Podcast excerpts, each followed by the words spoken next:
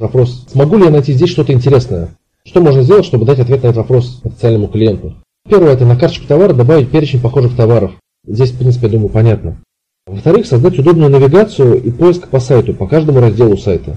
Про навигацию здесь, я думаю, что человек, попадя на сайт, он должен легко понять, что в каком разделе лежит, а не думать то, что вот он лежит здесь или здесь. То есть, если товар, например, относится к нескольким разделам, то имеет смысл его положить и в тот, и в тот раздел, чтобы он выводился и там, и там.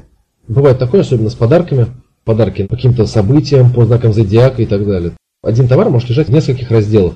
Люди могут искать в любом из них, который для них актуален сейчас. И вы должны дать им то, что они ожидают. Про поиск по каждому разделу сайта здесь тоже важно, поскольку очень часто делается поиск на больших проектах, в которых очень много товарных категорий, где поиск просто по всему сайту.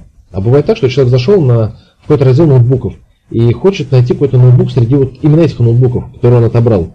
И у него часто нет такой возможности. Как это можно реализовать?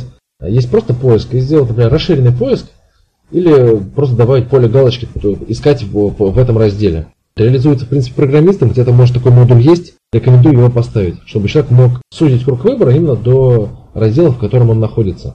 Ну и, собственно, добавить интерактивные элементы для удержания покупателя. То есть это могут быть какие-то калькуляторы, какие-то красивые фильтры, например, где вот эти ползунки красивые, где что-то меняется, какой-то визуальный подбор чего-либо. Мы на сайте теплых полов делали такую фишку, но она не сыграла, да, вот я рассказывал на интернет-марафоне, то, что мы сделали очень крутой такой фильтр, люди на нем задерживали, смотрели цену и уходили. После этого мы переработали целевые страницы, вместо этого красивого фильтра сделали другое. Я рассказывал таблицу, да, вот фильтр и внизу каталог. Здесь люди стали больше покупать. Но, собственно, это не совсем, так скажем, пример в тему, да, но какие-то подборы, допустим, на сайтах пластиковых окон, это очень хорошо работает тоже, да, ну, например, собери свое окно по вот этой длине, высоте, ширине, количество камер и так далее. И в конце, например, можно выдать для просчета заявку менеджеру. Это, опять же, на страховых сайтах очень активно, хорошо используется для полисов ОСАГО, КАСКО. Поэтому такие вот визуальные элементы, они задерживают хорошо людей на сайте.